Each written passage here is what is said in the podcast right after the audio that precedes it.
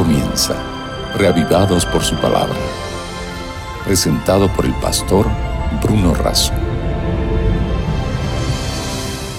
Reavivados por su palabra es una cita diaria. Qué bueno es estar juntos. Es un privilegio para mí sentir su compañía, pero sobre todo sentir juntos la compañía de Dios al abrir su palabra. Para que eso sea así, vamos a pedírselo en la oración. Padre nuestro que estás en los cielos, al abrir tu palabra queremos sentir tu compañía y tu presencia. Condúcenos. Te lo pido y agradezco en el nombre de Jesús. Amén. Si usted tiene una Biblia, por favor, ábrala en el capítulo 16 del segundo libro de Reyes. Y si usted no tiene Biblia, pero le gustaría tener, entre en contacto con nosotros y de alguna manera le vamos a hacer llegar en forma gratuita un ejemplar de las Sagradas Escrituras para que lo tenga permanentemente como fuente de consulta, como referencia y también como guía para la vida. Nos encontramos aquí en este capítulo con el reinado de Acaz. Dice versículo 2 que cuando comenzó a reinar tenía 20 años que reinó 16 años, pero que no hizo lo recto ante los ojos de Dios, como su padre David lo había hecho. ¿Por qué no hizo lo recto? Dice versículo 3, porque anduvo en el camino de los reyes de Israel, porque hizo pasar por fuego a su hijo, según las prácticas abominables de las naciones que Dios había echado delante de los hijos de Israel. O sea, siguió en la idolatría, siguió en los caminos de los reyes, inclusive incursionó en el camino de, de la magia, de la práctica abominable, ¿no? de rituales que entregaban a sus propios hijos a esos dioses imaginarios e inexistentes, aplacando de esa manera la ira de los dioses. Asimismo sacrificó, ese versículo 4, y quemó incienso en los lugares altos sobre los collados, y debajo de todo árbol frondoso. Entonces, dice versículo 7, Acaz envió embajadores a Tiglat-Pileser, rey de, Asiria, diciendo, Yo soy tu siervo y tu hijo, sube y defiéndeme de manos del rey de Siria y de mano del rey de Israel que se ha levantado contra mí. Acaz tomó la plata y el oro que había en la casa de Dios, en los tesoros de la casa real, y envió al rey de Asiria un presente. El rey de Asiria atendió su petición, subió contra Damasco, la tomó, etc. Miren este, qué cosa extraña, ¿no? Qué cosa extraña.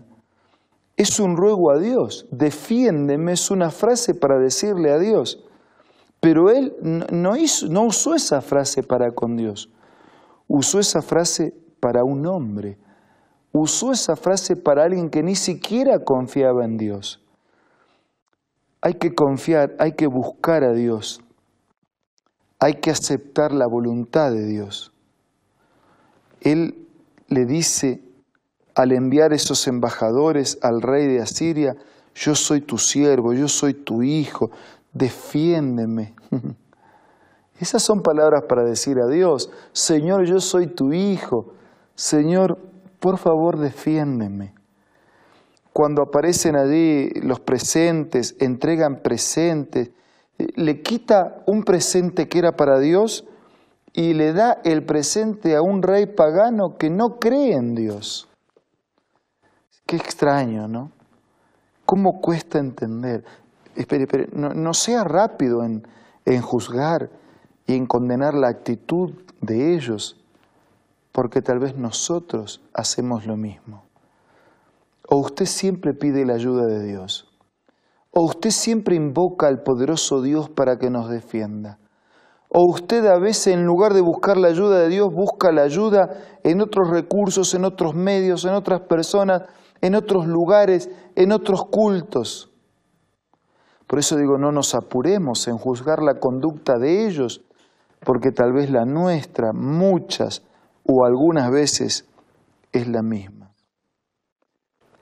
Dice el versículo 11 que el sacerdote Urias edificó el altar de acuerdo con todo lo que el rey Acaz le había enviado de Damasco. Así lo hizo el sacerdote Urias antes que el rey Acaz regresara de Damasco. O sea, hacen un culto al Dios del enemigo. Una cosa es dejar de adorar a Dios y otra cosa es adorar al enemigo, hacer un culto al Dios del enemigo, pedirle, rendir presentes y hacer un culto al Dios del enemigo. Cuando el rey llegó de Damasco y vio el altar, se acercó, ofreció sacrificios, encendió su holocausto, su ofrenda, derramó sus libaciones, esparció la sangre de los sacrificios de paz junto al altar. Y si nosotros resumimos y vamos al versículo 18, por causa del rey de Asiria quitó del templo de Jehová el pórtico para el sábado que habían edificado en la casa y el pasadizo de afuera el del rey. Encima quitó los mandamientos de Dios. Aquí está ejemplificando uno de ellos, el del sábado. Cuando uno va a Mateo capítulo 5 dice que nadie puede sacar ni una jota ni un acento, o sea, ni una letra ni un tilde de la ley de Dios. Y ellos sacaron por lo menos todo un mandamiento, el del sábado. Y otros, el de hacer ídolos. Y otro, el de rendir culto y hacer imagen de Dios de esos ídolos que habían fabricado con su imaginación. Es que cuando uno se separa de Dios, quebranta, violenta los mandamientos de Dios. Y el Evangelio y Jesús dice no se puede sacar ni una letra, ni un tilde, nada de la ley de Dios.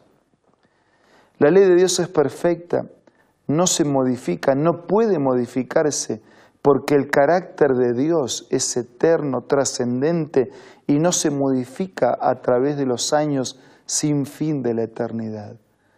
La esencia de Dios es el amor inmutable y eterno.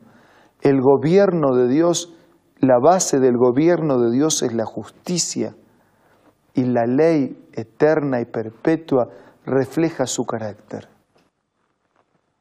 No hay cómo eliminar mandamientos no hay cómo arrancar páginas de la Biblia para desoír el mensaje de Dios y dejar de recibir las consecuencias. Claro, ustedes libres, somos libres, podemos hacer lo que queremos, pero también cosechamos lo que sembramos. Por eso, amigo, con respeto, con cariño, con amor, yo quiero proponerle que usted siempre sea respetuoso de las cosas de Dios. Apreciado amigo, hermano, yo quiero recordarte que es imprescindible ser respetuosos del plan, de la voluntad, de los mandamientos de Dios. Vamos a adorar a Dios, vamos a respetar sus mandamientos, vamos a quedarnos con la lección de este capítulo, vamos a quedarnos con Dios, con su palabra, con su soberanía. No nos alejemos de Él porque si no vamos a terminar adorando al Dios del enemigo, vamos a terminar adorando al inexistente Dios en lugar de adorar al verdadero Dios. Por eso te propongo que en este espacio de silencio y de oración podamos colocar nuestra vida firmemente de parte del Señor. Por favor, toma este tiempo habla con Dios.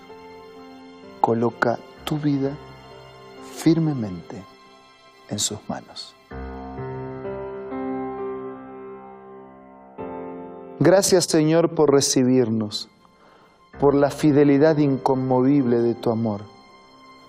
Perdónanos, porque a veces te hemos dejado por otros dioses inexistentes. Gracias por recibirnos y por recuperarnos como tus hijos. Bendice a todos nuestros amigos y hermanos y danos fuerzas para vivir este día conforme a tu voluntad. Te lo pedimos y agradecemos en el nombre de Jesús. Amén.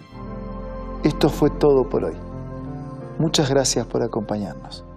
Nos reencontramos mañana para seguir siendo reavivados por la palabra de Dios. Esto fue Reavivados por su palabra, presentado por el pastor Bruno Razo.